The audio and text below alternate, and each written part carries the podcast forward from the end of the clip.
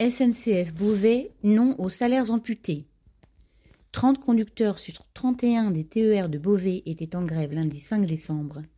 Étaient en cause les salaires, les conditions de travail éprouvantes et les changements d'organisation liés au plan de transport allégé.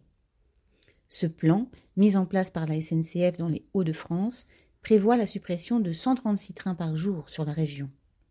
Les conducteurs de Beauvais craignent qu'il ne se traduise pour eux par une perte sèche de plusieurs centaines d'euros.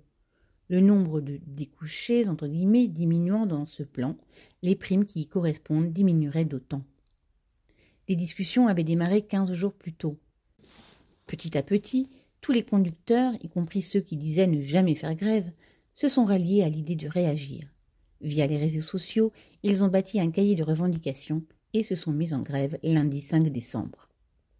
L'Assemblée générale a finalisé et voté les revendications, dont 300 euros de compensation pour la perte des découchés et des journées chômées, la garantie que le salaire ne sera pas amputé en 2023 et des garanties pour que les jeunes ne soient pas surchargés de travail comme c'est le cas actuellement.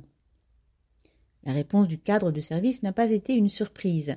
Pas un euro, une vague promesse pour les jeunes et un avis favorable à ce que les primes du découché ne soient pas amputées. La grève a continué le lendemain mardi afin de bien montrer que les conducteurs ne se laisseront pas abuser. Il n'est pas question d'accepter que les salaires soient amputés et que les conditions de travail soient aggravées. Et les conducteurs reprendront le chemin de la grève dès qu'il le faudra. Correspondant Hello.